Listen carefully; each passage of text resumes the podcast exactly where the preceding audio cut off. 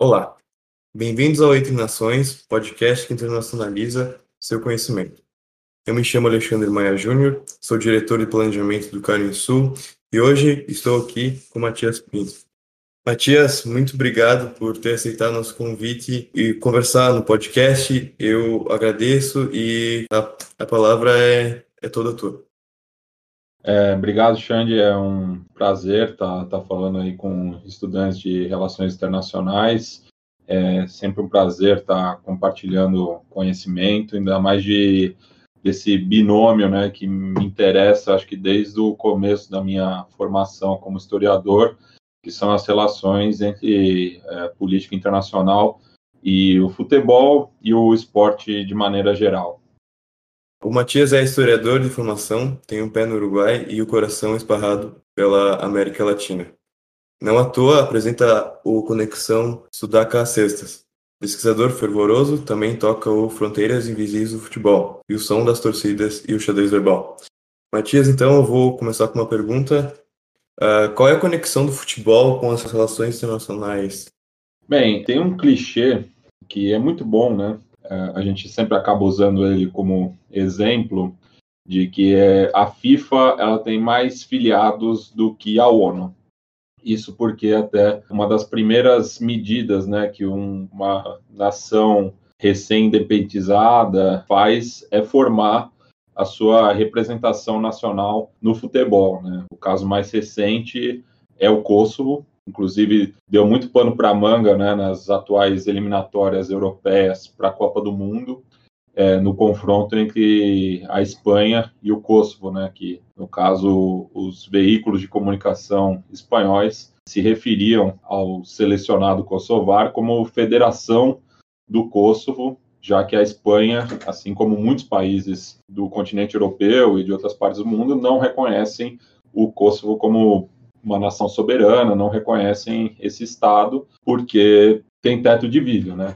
A Espanha tem diversas questões de separatismo e autonomia, então ela não reconhece o Kosovo por essa razão, porque isso fomentaria esses movimentos internos por uma maior autonomia dentro do reinado espanhol. Então, eu acho que o futebol e o esporte desde ali de meados do século XIX, né, que é quando surge esse conceito, no contexto da segunda revolução industrial, pensando na questão do, do regramento, né, da uniformidade e o esporte servindo, né, como esse elemento de soft power e também de, de um, um braço, né, do, do imperialismo britânico e posteriormente estadunidense, então, você vê né, que desde os Jogos Olímpicos da, da Era Moderna, né, em 1896, em Atenas, depois a Copa do Mundo e outras competições continentais, o esporte ele é uma plataforma política de muita relevância e que instiga o, o debate, né? Então, ainda falando sobre a questão kosovar, né, chamou muita atenção também o confronto na última Copa do Mundo, quando a Suíça bateu a Sérvia e justamente a Suíça tem diversos jogadores é, de origem kosovar no seu plantel e fizeram né, uma comemoração alusiva a, a, também ao símbolo nacional albanês, né, porque você tem essa disputa entre Albânia e Sérvia pelo controle do, do Kosovo, né, que é uma região historicamente ligada a Sérvia, mas que hoje tem uma população de maioria é, albanesa, né? Então, e também esse, essa questão religiosa no fundo, né? Já que esses albaneses, em sua maioria, são muçulmanos contra o catolicismo ortodoxo dos sérvios. É até engraçado, tem também bastante dúvida, por exemplo, numa Copa do Mundo da, da Coreia do Norte com a Coreia do Sul, se isso é, é bem aceitável lá nos países, se tem, que nem aqui no, no Brasil, que nem os clássicos que tem, se para eles isso seria um clássico. O que, que tu achas? Em relação à Península Coreana, é, sempre foi uma relação muito complicada né, na arena esportiva. Tanto é que nos Jogos Olímpicos de Seul, em 1988, A delegação norte-coreana não foi em protesto, só que isso foi mudando é, nos últimos tempos, é, principalmente nos Jogos Olímpicos de Sydney, no qual é, teve ali uma maior união né, entre as duas delegações e, sobretudo, nos últimos Jogos Olímpicos de Inverno, qual em algumas modalidades chegaram até a competir juntos, né, pela com, com, com a mesma bandeira, né.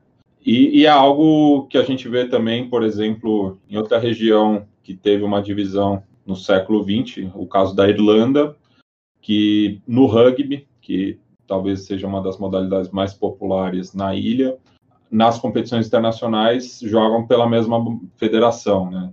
É uma Irlanda só, ao contrário de outras modalidades esportivas, né?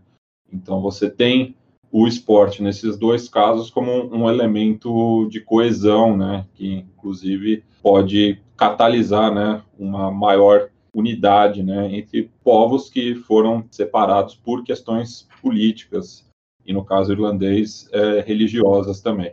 Matias, quando que você começou a estudar o futebol como um ator histórico e, social? Ah, logo que eu entrei na, na faculdade de História, em 2006, eu tive contato com o grupo interdisciplinar de estudos do futebol, que se encontrava no próprio prédio do Departamento de História, mas como o próprio nome diz, tinham estudantes de diversas áreas, não só da USP, mas de, de outras instituições de ensino aqui de São Paulo.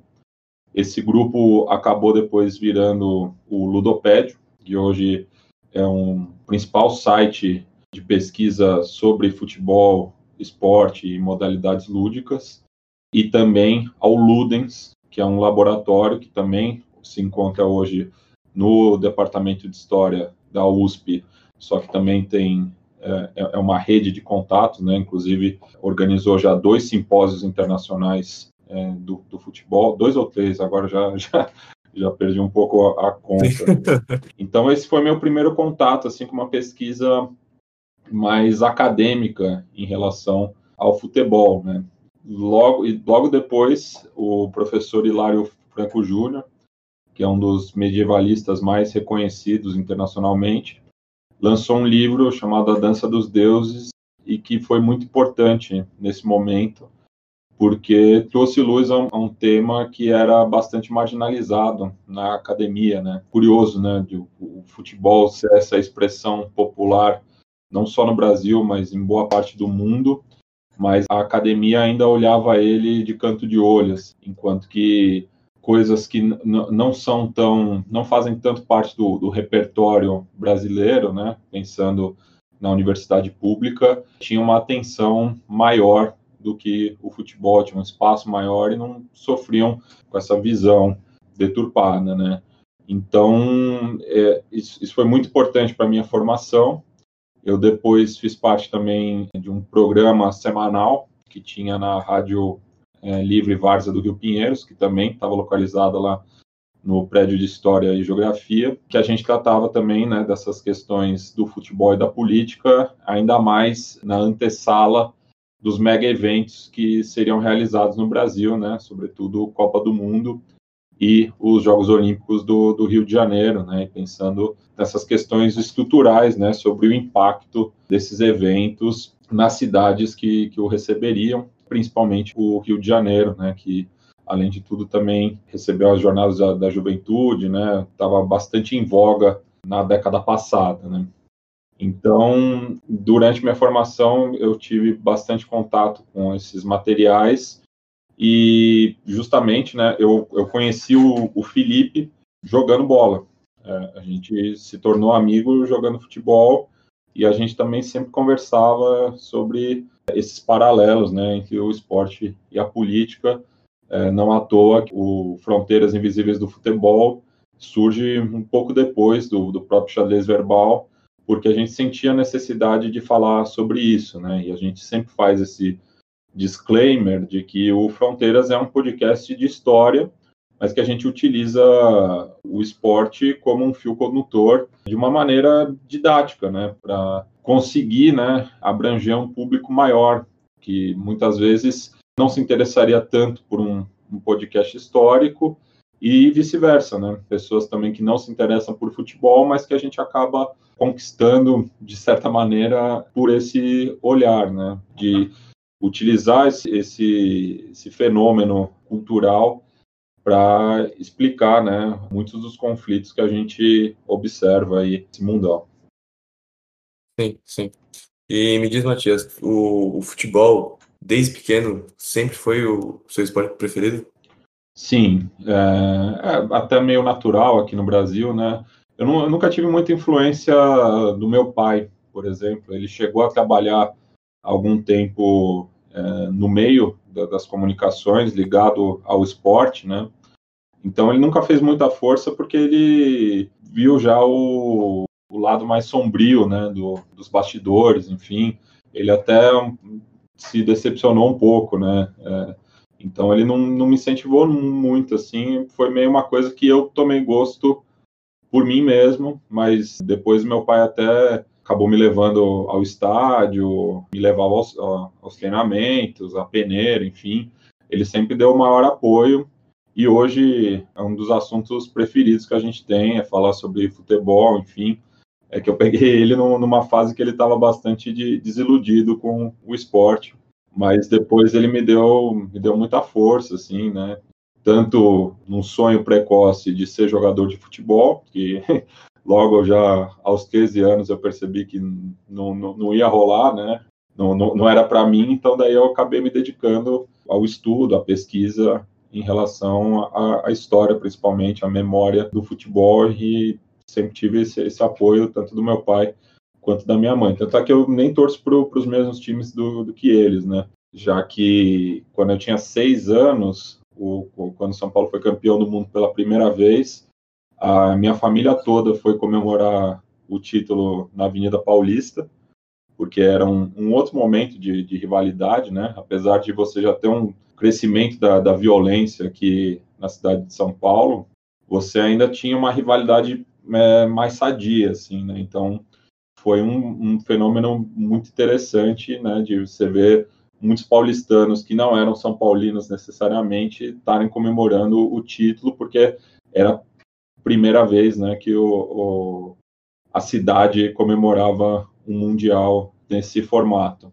pensando que, claro, Santos está tá, tá um pouco distante da capital né, nesse aspecto, né? Então, eu acabei me tornando São Paulino ali, né? Meu pai é colorado, por ser gaúcho. Eu também, eu também.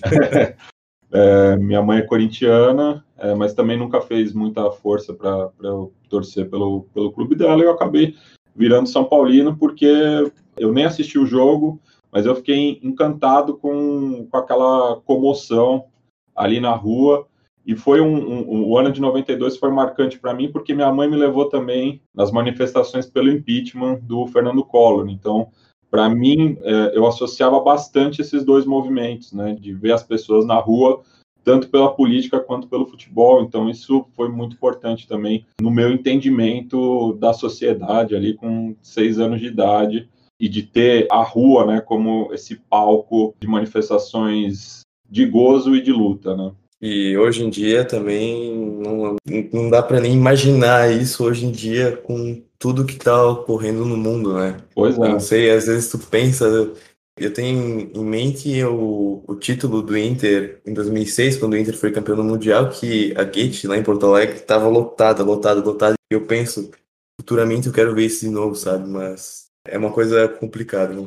Pois é, em, em 2005, né, quando eu já era adulto e o São Paulo foi campeão da Libertadores, eu voltei do Morumbi para Paulista, o palco principal das comemorações, porque a, era a sede da Gazeta Esportiva, né, ficava ali é, no meio da avenida, né, na altura do número 900. Só que naquela ocasião rolou um quebra-pau, assim, então também foi uma coisa que me impactou bastante, né? Essa questão, e, e assim, eu também, como um jovem de, de classe média que não estou acostumado né, com a, a, repressão policial, eu só tive contato com esse tipo de violência também no estádio e nas manifestações políticas, né? Então, é outra coincidência que eu levo, assim, eu, eu, eu só sofri violência policial enquanto torcedor e enquanto manifestante. Então, são coisas que estão associadas, né? Hoje em dia, existe até um entendimento, né, entre as, as torcidas organizadas delas serem movimentos sociais, né? Porque elas têm pautas políticas, as torcidas, como a gente conhece, hoje em dia, elas surgem no contexto de uma maior repressão durante a ditadura militar, né? Elas surgem ali próximos do, do AI-5, né? Contestando tanto o status quo dos clubes, mas também do país. Então, elas têm esse papel de fiscalização desde a sua origem e, por conta disso, são bastante reprimidas também. Matias, como a pandemia impactou uma influência do esporte na política? É complicado, né? Porque se você pensa novamente as torcidas não só no Brasil, mas no resto do mundo como agentes políticos, né? E você vê isso muito bem aqui no resto do continente, né? No, no Chile, na Colômbia, no qual as barras elas estão ligadas essas manifestações, né? No caso chileno pela Constituinte, no caso colombiano, no último final de semana, pelo Paro Nacional contra a reforma tributária que está sendo pautada no país nortenho. Então, assim como no futebol, né, e na política durante a pandemia, essas manifestações elas têm que ser cada vez mais pontuais. E chama a atenção que, por exemplo, a primeira manifestação que pautou o antifascismo no ano passado foi convocada por torcedores nas principais capitais do Brasil, né? sobretudo aqui em São Paulo, onde teve uma coesão bastante negociada né, entre esses grupos, mas que foram para a rua para se colocar diante do, do estado de coisas e da gestão do governo da pandemia, novamente pautando essa questão do antifascismo e que isso soma-se emprestado principalmente do movimento ultra na Itália, que tem essa polarização muito grande entre as curvas, principalmente no contexto dos anos de chumbo, né, qual a Itália não vivia né, um regime de exceção, mas tinha uma disputa política muito grande, uma polarização muito forte na sociedade italiana, e isso acabou interferindo na criação desses coletivos de, de torcedores. Sim, sim. Como as questões de gênero estão entrelaçadas no, futebol e nas relações internacionais? Bem, pegando o caso brasileiro, o futebol ele chegou a ser proibido por décadas a prática das mulheres, né? Então você tem aí diversas gerações de mulheres, minha mãe inclusa, que não podiam praticar essa modalidade esportiva por ela ser considerada masculina, né? Tinha esse olhar bastante torto, né, sobre o esporte, sendo que em outros países onde o futebol não é o principal esporte nacional, né, casos de Austrália, Estados Unidos, o Football Association, né, que daí é chamado de soccer nesses países, é uma corruptela, já que eles têm o seu próprio futebol, né, o futebol americano, o futebol australiano, enfim, Daí, nesses países, o futebol é visto como um, um, esporte de mulheres, de imigrantes e de homossexuais. Então, muito curiosa, né? Esse paradoxo do, do, do futebol ao redor do mundo. E daí, aqui no caso do Brasil, então teve esse, esse período de proibição das mulheres praticarem. Então, gerações de mulheres que não puderam organizar clubes e campeonatos. Então, daí você vê uma defasagem muito grande do futebol feminino no Brasil em comparação com, com outros lugares do mundo, né?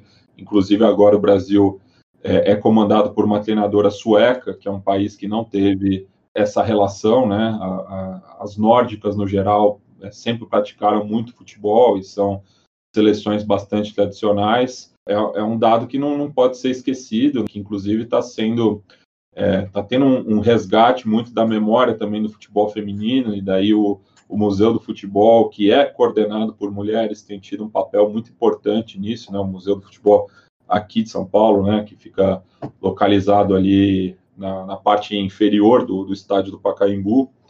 Então, hoje em dia, você vê aí, né? Que está tendo uma preocupação com a organização de campeonatos, o Campeonato Brasileiro está passando por um momento muito bom, né? Ontem mesmo, né? Aqui em São Paulo, o, a Bandeirantes transmitiu o clássico entre Corinthians e Santos. Então, pouco a pouco ele está ganhando espaço, está tendo uma maior visibilidade. A última Copa do Mundo feminina teve é, uma audiência muito boa, as pessoas estão se familiarizando com, com as jogadoras, mas ainda é muito incipiente, ainda precisa né, de, de, mais investimento, precisa que os clubes mais tradicionais tenham projetos sérios né, em relação ao futebol, porque é um gap muito grande que, que, o, que o Brasil tem, e mesmo assim ele consegue manter competitivo, né, consegue ter seleções né, que já tiveram resultados muito importantes, chegando à final da Copa do Mundo, à final das Olimpíadas, mesmo com toda essa defasagem, o Brasil produz né, muito pé de obra nos dois gêneros, mas a, a, as mulheres precisam vencer muito mais barreiras para se profissionalizar e para viver do esporte do que os homens, né? Que também tem, tem uma situação bastante complicada, né? Porque se você pensar na categoria como um todo, é uma minoria só, né? Que consegue viver do esporte. O futebol é cruel, né? Nesse aspecto, né? Você tem vários jogadores que vivem em condições precárias, cerca de se você pensar né, que 1% apenas né, da, do, dos jogadores das categorias de base conseguem se profissionalizar, e desse 1%, mais de 90% vive com menos de dois salários mínimos, é uma realidade também muito complicada. Né? E você também não tem um sindicato forte aqui no Brasil, como é, em outros países, que conseguem melhores condições para o todo, para toda a classe, é um momento muito difícil que, que a gente vive no Brasil. É até engraçado que o futebol, é, com dois pares de chinelo e um, um litro, uma bola, uma meia, é, tu faz, tu faz jogo, né? É, é, é, é, um jogo muito democrático, né? E talvez seja essa uma das razões dele ser uma modalidade tão popular, porque você não precisa de uma grande estrutura para é, jogar de maneira lúdica, né? É, a prática do futebol, ela remete muito, né, é, a um primitivismo, né? É, é um, é um, jogo, inclusive, você pode observar é, muitos países é, têm uma narrativa em relação às origens do futebol, né? Então, na China eles falam que o futebol começou lá, no Paraguai eles falam que o futebol começou lá, é, na Grécia, no México, porque você tem relatos, né, é, de antigamente de práticas ludopédicas, né, porque real, uhum. realmente é, é, um, é, uma, é uma modalidade até intuitiva, né, se você joga uma bola de papel na frente de uma criança de 3, 4 anos, o, o instinto dela é chutar aquilo. É, então é, é, é, algo é muito natural, né, esse caminho. E daí acabou sendo desenvolvido e, como eu falei também anteriormente, é, foi regrado ali em meados do, do século XIX e serviu, né, como um produto de exportação é, do Império Britânico.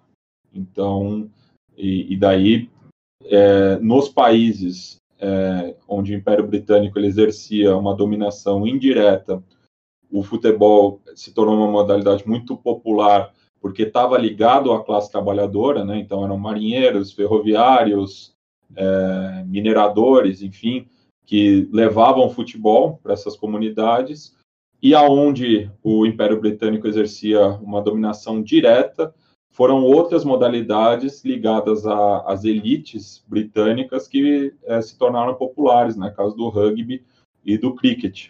É, então você pega a Austrália, o rugby é muito popular, África do Sul, na Índia, no Paquistão, aqui na, nas Antilhas, né, é, no, no, na Jamaica, enfim, o cricket é uma modalidade muito popular, é, muitas vezes mais do que o futebol. Sim. Uh, nas últimas semanas está havendo uma grande repercussão sobre a criação da Superliga, envolvendo times de futebol na Inglaterra, da Itália e da Espanha. Qual sua opinião sobre a criação da Superliga? Qual atitude que os governos e as federações de futebol desses respectivos países podem tomar nos próximos meses, na sua opinião? Bem, a, a Superliga é, foi uma iniciativa natimorta, né? Porque não houve uma coordenação, justamente. É, você pega 12 dos maiores clubes do mundo, em termos de capital, né, principalmente. Tentaram uma medida desesperada, foi aos 44 do segundo tempo, porque estava já se discutindo o calendário da próxima temporada europeia. Então eles esperaram até o último instante para lançar essa, essa iniciativa, mas justamente por não ter tido essa coordenação política, eles achavam que só com esse aporte financeiro, a, a força do, do, do, capital mesmo, né, especulativo, eles iam conseguir dobrar a, a UEFA, as federações nacionais e, e, os governos, e principalmente os torcedores, né, eles achavam que teriam esses torcedores ao seu lado. Mas justamente aí pegou muito no, no orgulho local, né, porque principalmente no caso inglês, a Premier League, né, o, o campeonato local, para a realidade inglesa, ele é mais importante do que a própria Champions League, né?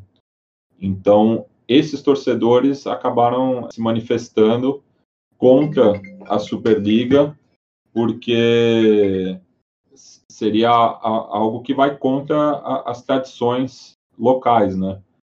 Então, é, você vê ontem também, né? Teve uma manifestação do, dos torcedores do Manchester United, que acabaram inviabilizando o clássico contra o Liverpool, que ironicamente também podia dar o título para o Manchester City, que é, e daí estamos falando de três clubes né, que estavam envolvidos com a criação da Superliga, mas por uma questão de orgulho mesmo, né? E, e de você pensar, né, que os proprietários desses clubes eles são agentes exógenos, né? muitas vezes não, não, fazem parte nem da própria realidade local, não são, são, são investidores estrangeiros, né? No caso do, dos dois clubes de Milão, é o capital chinês que está por trás, no caso do Chelsea, é o capital russo, é, ligado à dissolução da União Soviética, mas o Roma, o Roma Abramovich, hoje, ele não pode nem entrar na Rússia, né? Ele se naturalizou israelense, porque ele é de origem judaica. No caso do Manchester United e do, do Liverpool, é o capital estadunidense. Do City, é o capital emerita. Do Tottenham, agora eu não me lembro, mas se eu não me engano, é estadunidense também. Enfim, e você tem ali os dois principais clubes espanhóis que tem, que ainda são né, associações civis. Então, ele passou por cima, inclusive, né, da Assembleia de Sócios, porque eles não foram nem consultados. Atlético de Madrid é, é um capital tem, tem, diversas origens, né? Tem chinês, já teve investimento a zero, enfim, é um caso bastante complexo também. E a Juventus é o capital italiano, né? Ligado ao oligopólio, né? Da, da família Agnelli, ligada ao conglomerado industrial da, da Fiat. É, esses agentes, eles que, quiseram passar por cima de diversas instâncias de comando em relação ao futebol e justamente por essa falta de coordenação não conseguiram é, prosperar, né?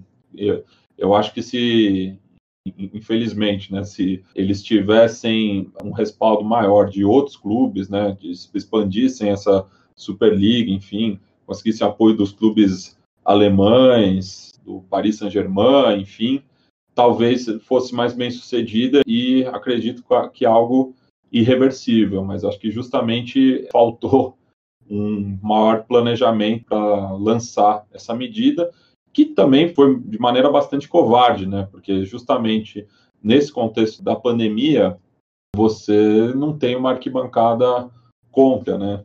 Os torcedores foram para as ruas protestar, mas simbolicamente a arquibancada que é o, o, o principal local de manifestação, né? Então mesmo com essa covardia, eles não conseguiram ser bem-sucedidos, o que é muito bom para o futebol. E claro que quando a gente faz essa crítica à Superliga, não quer dizer que a gente concorde com o status quo do futebol, né? Eu tenho milhões de críticas à, à FIFA, à UEFA, à CBF, à Comembol, mas não quer dizer também que por conta dessas críticas eu vou ser favorável a uma medida dessas que também vai contra aos valores do, do, do, jogo, né? Então, infelizmente também, eu acho que se uma medida dessas fosse tomada na nossa realidade aqui na América do Sul, eu acho que o, o resultado seria outro. Acho que mesmo sem uma coordenação, aqui, é, infelizmente, no Brasil, a gente não tem uma consciência de classe enquanto torcedores. E isso você vê pela implosão do Campeonato Carioca, por exemplo. É, Matias, tocando nesse assunto, assim, tu acha que um clube brasileiro tem a condição de jogar de novo um dia, como jogou o Inter, sei lá, em 2006, clubes brasileiros que ganharam o Mundial, hoje em dia, com essa enorme discrepância que tem os clubes europeus contra os clubes sul-americanos? Não, eu acho que também é algo irreversível e isso se explica por diversos fatores, né? Uma conjunção de fatores, mas principalmente a lei Bosman, né? Só recapitulando um pouco, né? Foi o caso de um jogador belga que queria se transferir de um clube para o outro, ainda, né? Com o futebol com esse sistema bastante arcaico, né, do, da questão do, do, do, passe, né, que foi algo combatido, inclusive aqui no Brasil, né, com, com o Afonsinho, que foi o primeiro jogador que conseguiu ter o passe é, nas suas mãos, é um dos rebeldes do, do futebol. Só que o Bosman, então, ele levou esse caso, né, para as instâncias trabalhistas da União Europeia e conseguiu a liberação e isso abriu um precedente pra, para os jogadores comunitários terem um trânsito maior entre os clubes da comunidade europeia.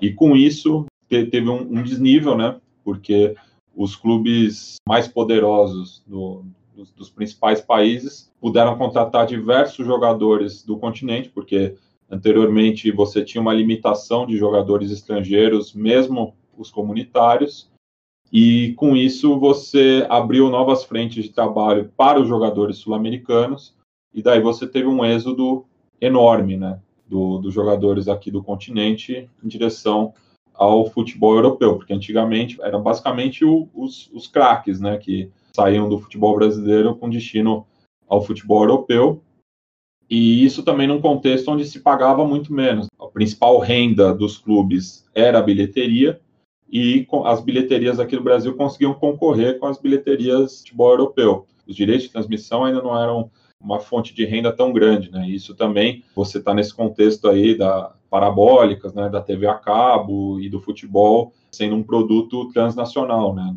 Você começa a ter a transmissão dos campeonatos estrangeiros aqui no Brasil em meados dos anos 80. Então você pode observar até pelas convocações para a Copa do Mundo que a partir de 2002 foi a última edição, né, que o Brasil teve com mais jogadores convocados atuando aqui do que no futebol europeu. A partir de 2006 até 2018 foi o ponto de, de inflexão.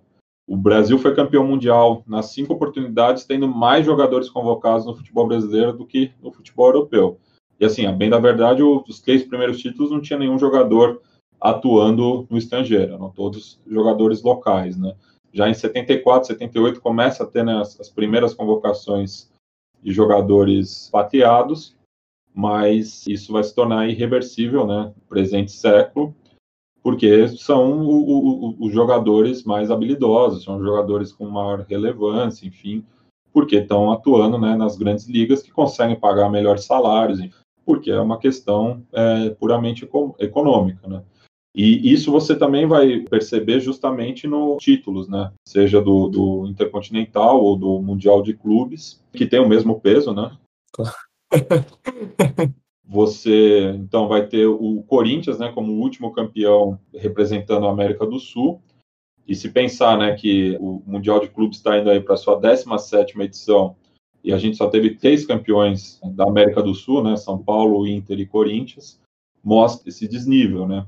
Sendo que no, no formato antigo a América do Sul ficou à frente da, da Europa, né? Até porque era jogo único e até, né, nos casos mais recentes, o representante sul-americano muitas vezes não consegue nem chegar à final, né? porque os clubes dos demais continentes hoje em dia têm condições de bater de frente com os clubes sul-americanos.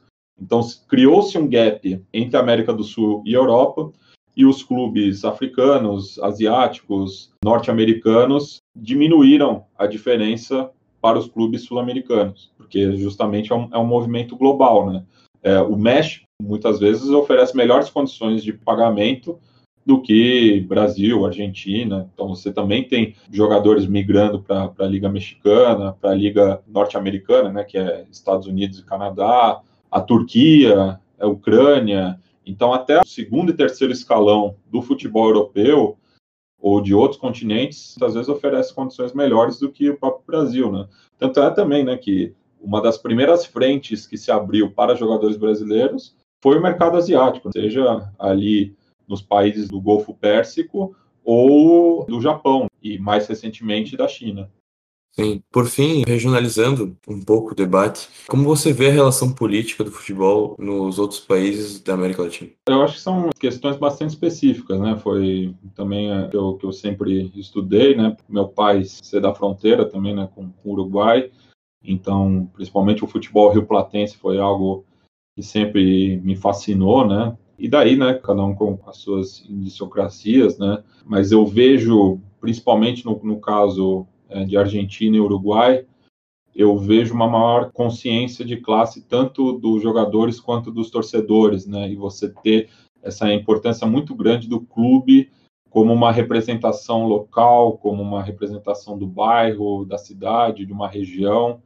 Então é algo muito caro para eles ter esse espaço como um, uma peça central ali de uma organização coletiva, organização local, e que é algo que se perdeu muito no, no, futebol brasileiro. E é algo que aqui no Brasil, falando especificamente de São Paulo, que é o que eu conheço melhor, quem ocupa esse espaço é o futebol amador, é o futebol de várzea, né? e, e, que acaba também sendo né, um curral eleitoral. Né? Tanto é que vários vereadores que são ligados a comunidades periféricas aqui de São Paulo acabam investindo né, emendas parlamentares justamente na melhoria desses espaços de lazer. Né? Você está tendo uma crescente sintetização do futebol varziano aqui em São Paulo, porque o, o, o, gramado sintético ele ganhou uma, um, um papel muito importante né, nessa dinâmica, porque acaba sendo uma melhoria visível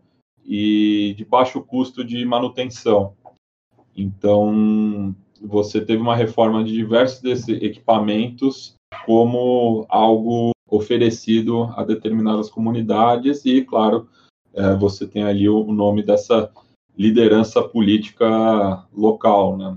E é algo que acontece no futebol argentino, mais especificamente da grande Buenos Aires e da grande Montevideo, de você ter esses espaços dos clubes no, no, no imaginário local. Né? Então, um, um, caso emblemático que eu acho é a assunção do Tabaré Vázquez, né? que, que foi presidente do Uruguai por duas oportunidades, mas ele despontou para a política local como presidente do Clube Atlético Progresso, que é, é do bairro de La Terra, que fica do outro lado da Baía de Montevideo, considerando a Ciudad Vieja ali, onde fica a Praça Independência, a sede do poder, que foi um clube que foi campeão uruguaio em 89.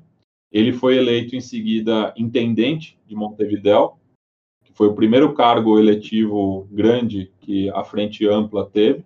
Tentou né, a eleição presidente em duas oportunidades, sendo eleito na terceira, fazendo seu sucessor, o Pepe Mujica, e depois sendo reeleito novamente, né? lembrando que no Uruguai não temos reeleição, né? então por isso ele ficou esses dois períodos, né? Então é um cara é, que ganhou uma projeção com um clube bastante humilde, né? Um clube fundado por operários, inclusive o, o avô dele era um dos fundadores. Mas eu acho que é um dos casos mais emblemáticos do que a gente tem aqui na, na nossa realidade sudaca, dessa relação de um futebol barrial garantindo aí uma, uma projeção política. Mas é um, é um clube que, fora ali da, da, da zona oeste é, de Buenos Aires, não, não, não, ele não tem tanta transcendência no resto da Argentina, né? É, mesmo sendo um clube campeão mundial, é, você não encontra tantos torcedores do Vélez fora ali desse, desse espaço, né? É, então é, é, é, algo muito, justamente muito comunitário ainda, né? É, e, e, eu acho isso muito positivo, na verdade. Não, não, vejo problema, não, é porque é uma relação orgânica, né? Com, é, e é algo que, infelizmente, aqui no Brasil se perdeu bastante. Sim. Matias, então, para darmos o início do fim desse podcast, uma indicação de um livro, de um filme, de um relato que tenha as relações internacionais em conjunto do futebol. Olha, tem, tem muitos livros que tratam né, de, de regiões específicas, assim, a, Africa United, do Steve Bloomfield, se eu não me engano, que justamente trata do futebol africano. Tem o When uh, Friday Comes, que faz um, um, trocadilho, né, porque tem um, um fanzine muito popular na Inglaterra que chama When Saturday Comes, né, que o sábado, que, que é o, o principal dia do futebol na Inglaterra, ao contrário do domingo aqui no Brasil mas ele faz o trocadilho When Friday Comes porque trata justamente do futebol no mundo islâmico.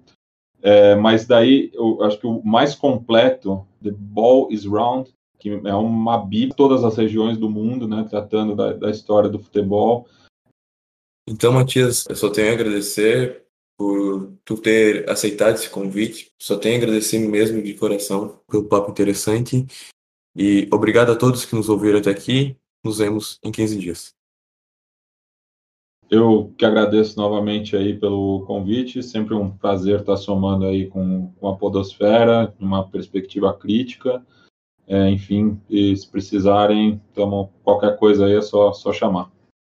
Tu, quer, tu queres comentar teu, teu Instagram, teu Facebook? A rede que eu, que eu uso mais pública, assim, vamos dizer, é o Twitter, que eu estou mais presente, que eu utilizo mais como ferramenta de trabalho, então pode entrar lá em arroba né, de show, eu em espanhol, Matias Pinto, ou pode me mandar DM, a DM está aberta, de vez em quando eu demoro um pouco a responder, mas estou sempre de olho lá e interagindo com, com o público. Até lá, tchau, tchau.